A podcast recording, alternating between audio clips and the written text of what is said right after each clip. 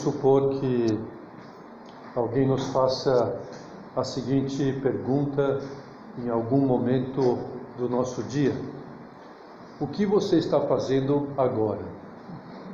É, bom, geralmente nós não teremos muitas dificuldades para responder a esta pergunta, é, porque ou estaremos estudando, ou trabalhando, ou rezando, é, ou seja, estamos fazendo algo que tem um nome. Mas se alguém nos perguntar, por que você está estudando? Por que você está trabalhando? Por que você está rezando? Então as respostas para estas perguntas já não saem tão facilmente dos nossos lábios. No entanto, é essencial que saibamos dar uma resposta ao porquê fazemos as coisas.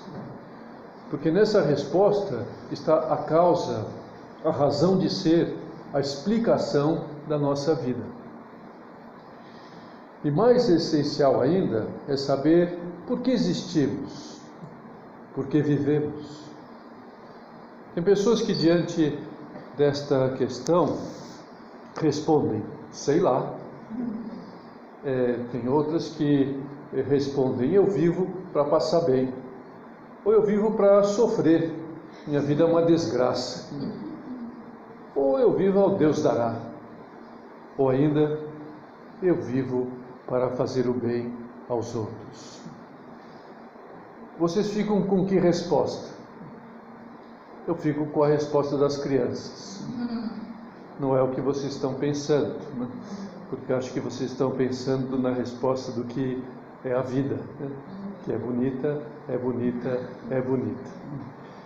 Mas agora estamos tentando responder por que vivemos. E nesse caso, a resposta que as crianças dão a isso é aquela que aprendem no catecismo. O homem foi criado por Deus para conhecê-lo e amá-lo nesta vida, para ser feliz depois no céu. Essa é a resposta mais certeira, mais categórica e objetiva do porquê existimos, por que Deus nos criou, para que Deus nos criou.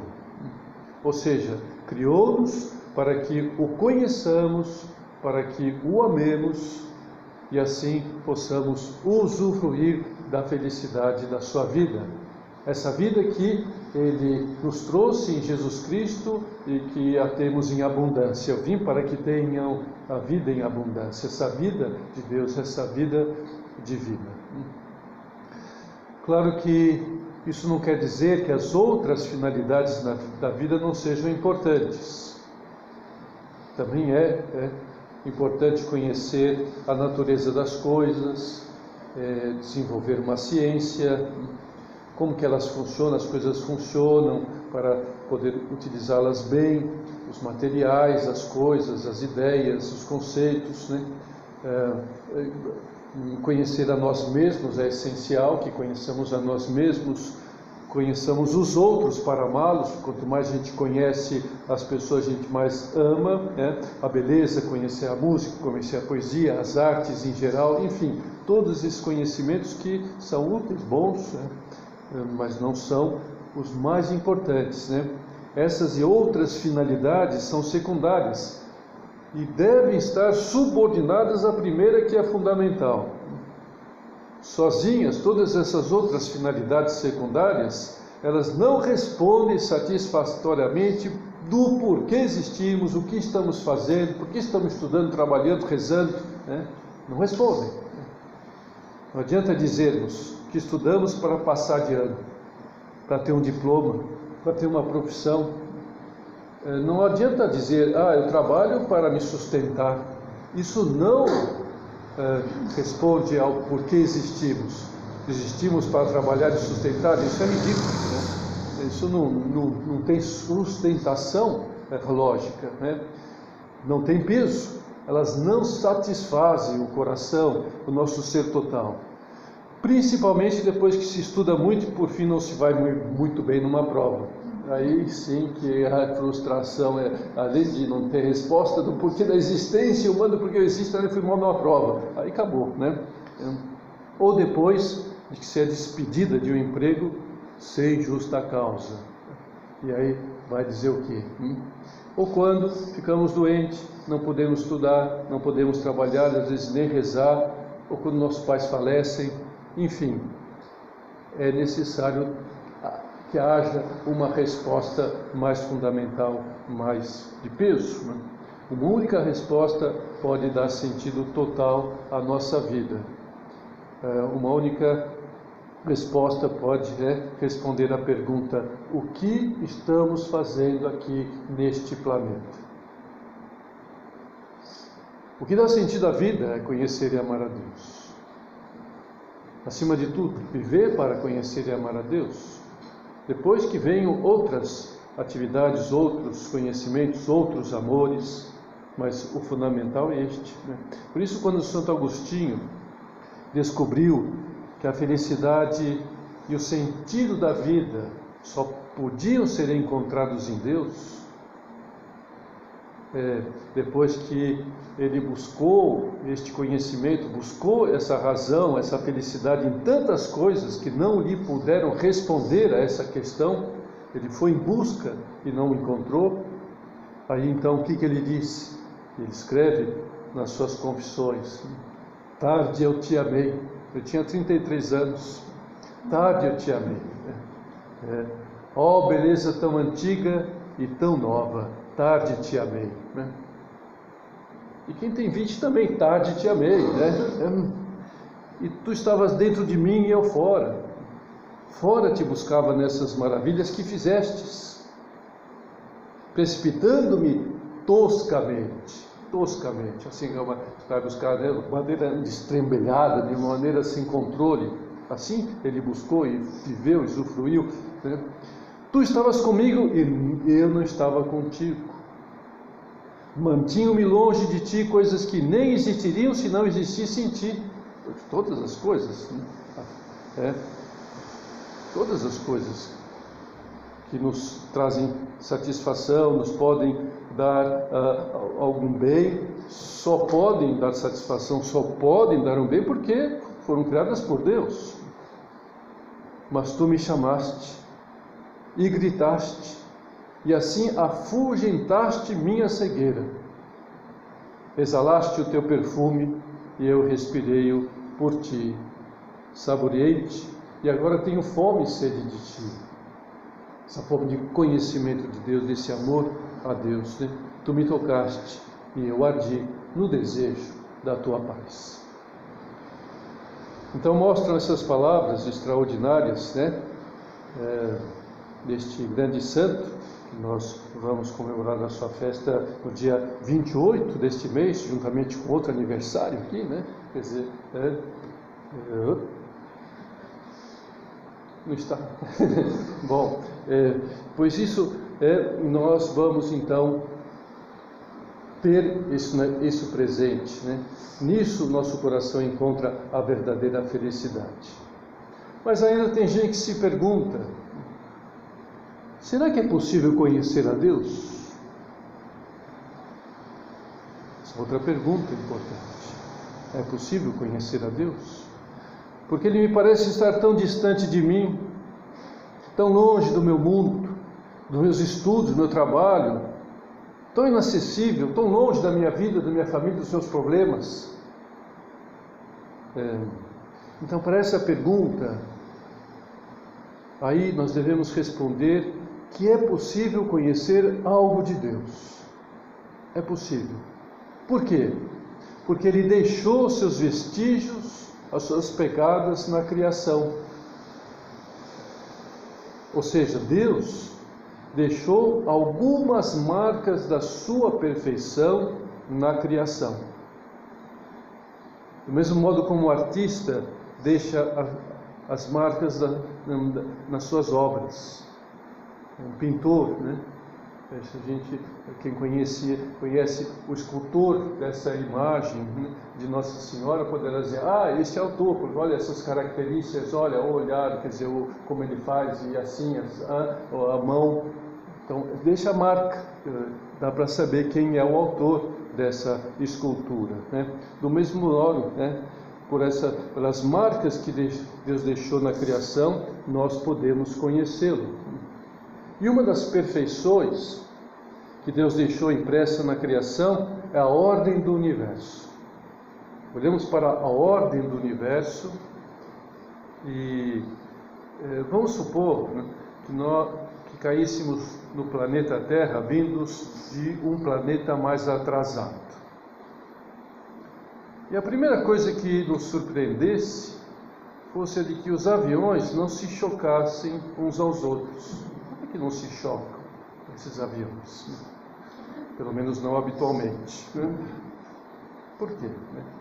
Então, alguém com paciência fosse nos explicando conceitos sobre a aeronáutica, mostrando os aparelhos da torre de controle, ah, os mapas super elaborados usados pelos controladores, nos apresentasse os pilotos muito bem treinados, aí nós diríamos, ah, agora eu entendo por que, que os aviões não se chocam. Né? Há pessoas inteligentes por trás dessa ordem. Não é uma coisa caótica. É, os aviões. Não, tem uma ordem, tem uma inteligência, um ordenamento. Da mesma maneira, atrás da ordem dos astros, porque os astros não se chocam, pelo menos não de vez em quando. É, tem que chocar quando tem que chocar, mas a Terra já deveria ser chocada com muitos outros. Por quê? Porque existe né, uma ordem, uma inteligência elaborada por Deus. Para que exista esse universo assim, nessa ordem dos planetas, dos sóis, das estrelas. Então, se alguém diz que a ordem do universo é fruto do ocaso, nós vamos desculpar essa pessoa, evidentemente, como bons cristãos, né? Porque ela não deve entender nada de voo de aviões. Né? Porque veio de um planeta mais atrasado, coitado. Né? Ou melhor, porque ninguém lhes falou de religião. Ninguém lhe explicou que existe um Deus inteligente que criou tudo isso. E que computador, eu pergunto a vocês, mesmo o mais sofisticado computador que existe, existirá, poderá imprimir um desenho que tenha a beleza da asa de uma borboleta, aquelas cores da asa da borboleta, aquela multicolorida asa de borboleta, cada ângulo a gente vê uma cor. Que computador vai fazer essa impressão? Voltemos a Santo Agostinho ele também encontrou-se com Deus, olhando para a criação, olhando para os animais, olhando para a criação, para as plantas, para as estrelas. Primeiro ele pensou que Deus fosse essas coisas belas da natureza a religião mais primária, né, dos índios, Deus é o sol. Mas ao continuar as suas buscas, ele descobriu que elas eram criaturas, não era o Criador, eram criaturas. E aí ele descreveu esse seu itinerário também nas confissões dessa maneira. Perguntei à terra, e ela respondeu-me: Não sou eu, teu Deus. E todas as outras coisas da terra me disseram o mesmo. Perguntei ao mar e aos répteis, e disseram-me: Não somos teu Deus. Busca-o mais acima.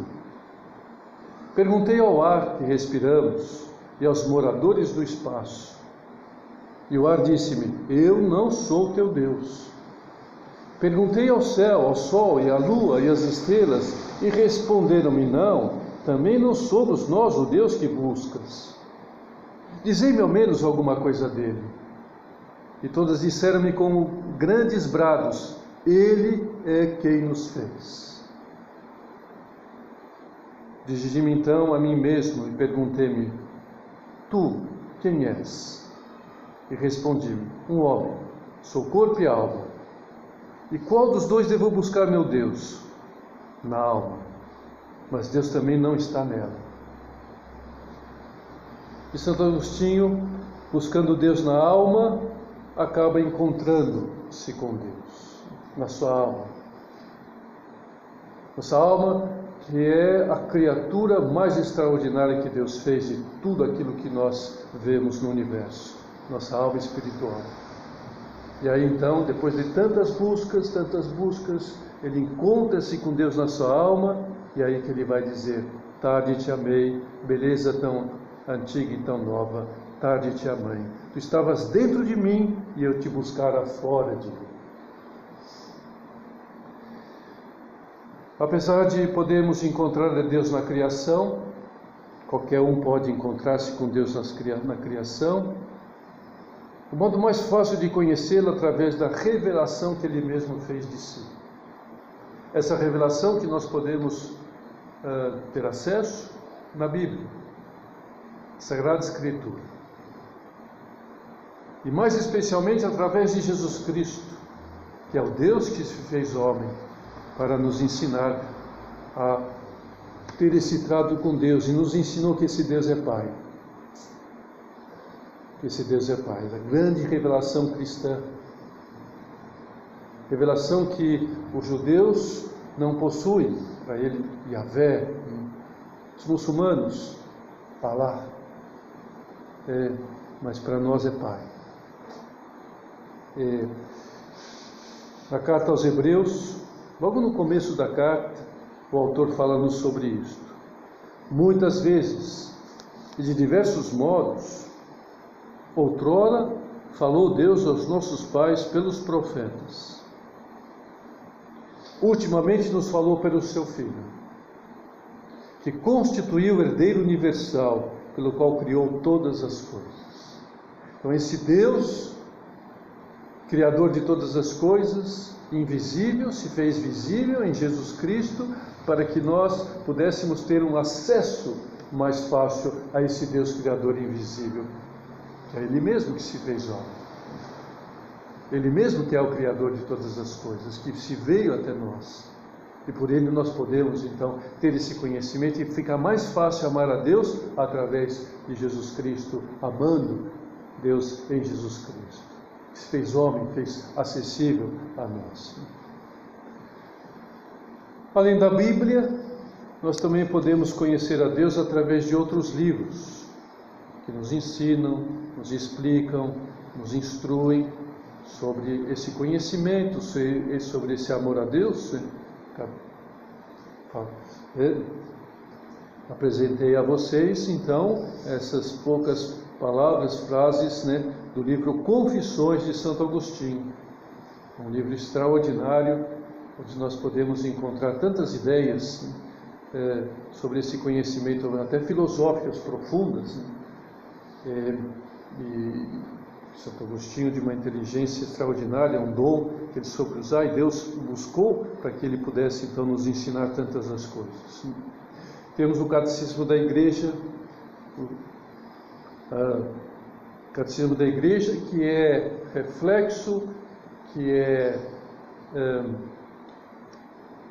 concretização daquilo que Jesus Cristo disse aos apóstolos antes de subir aos céus: Ide a todas as nações, ensinai-as tudo aquilo que eu os ensinei.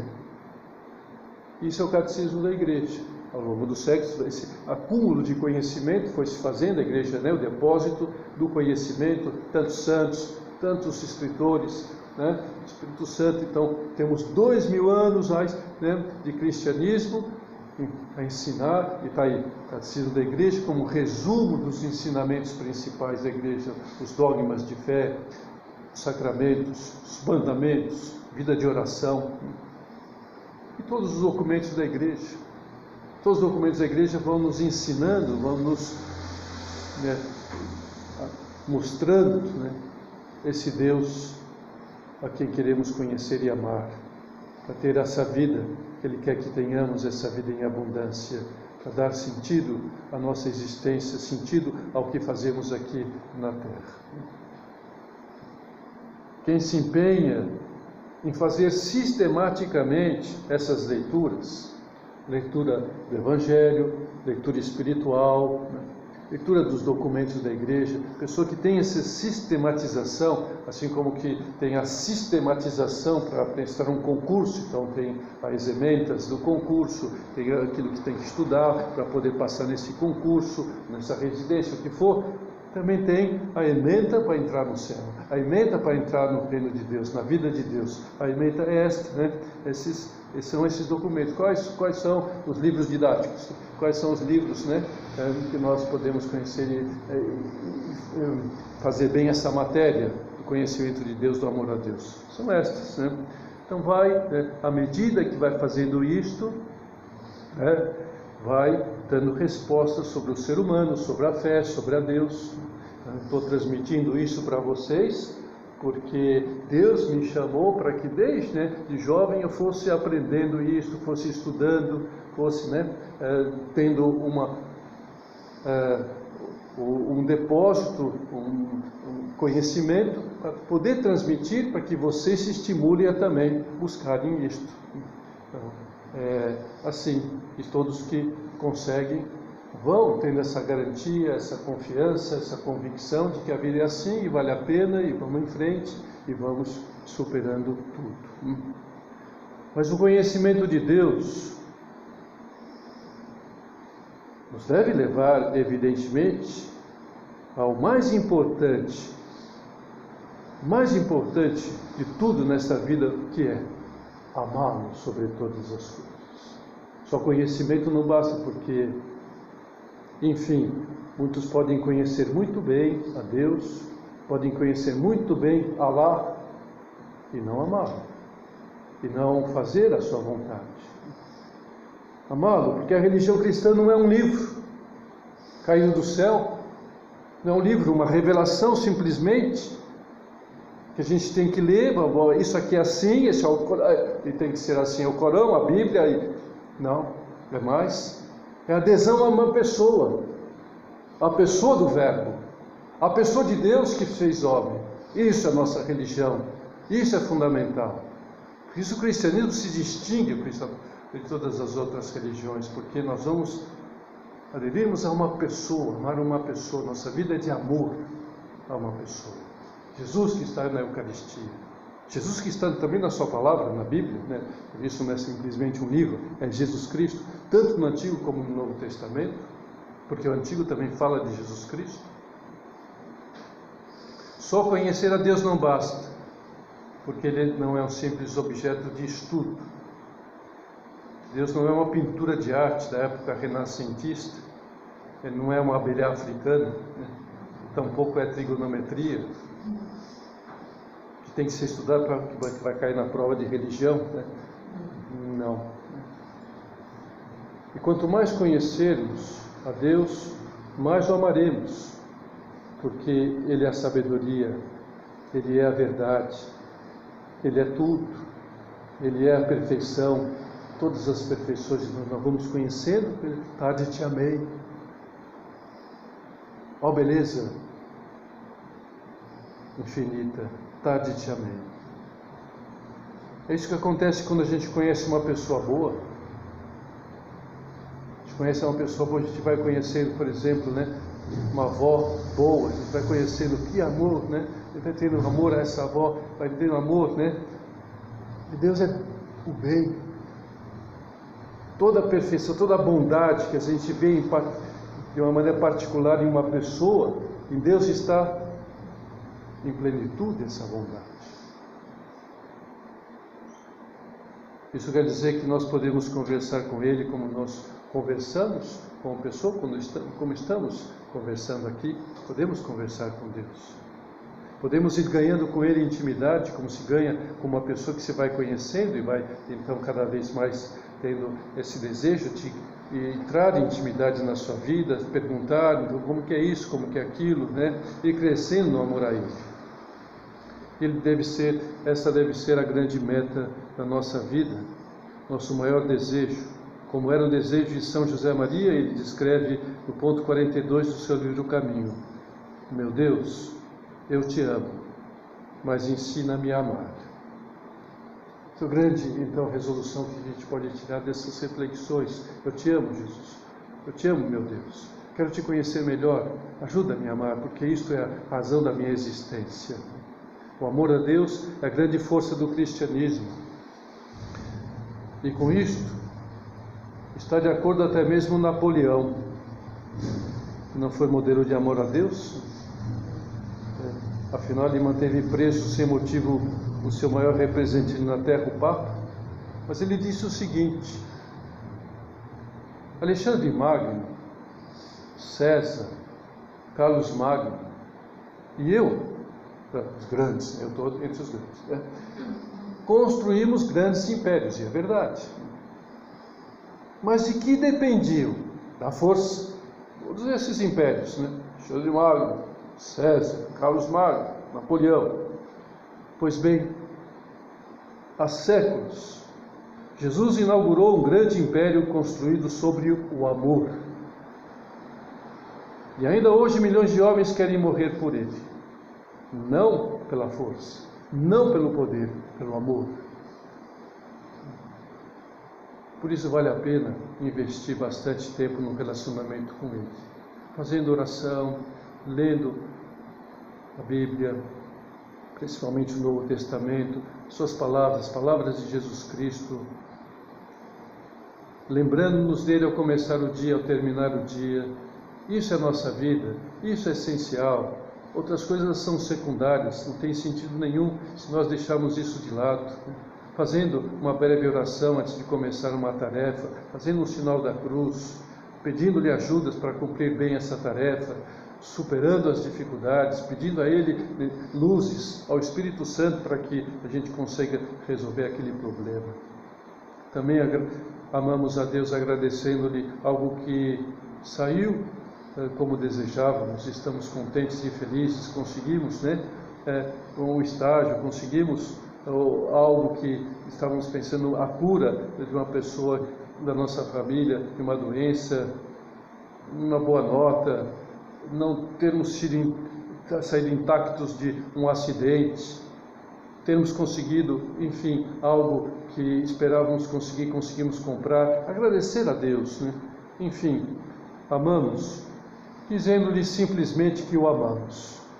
Senhor, te amo, te amo e quero te amar mais. Ou demonstrando isso, fazendo uma bela genuflexão diante do sacrário. Senhor, aqui estou, né, te amando, né? fazendo bem o sinal da cruz no corpo.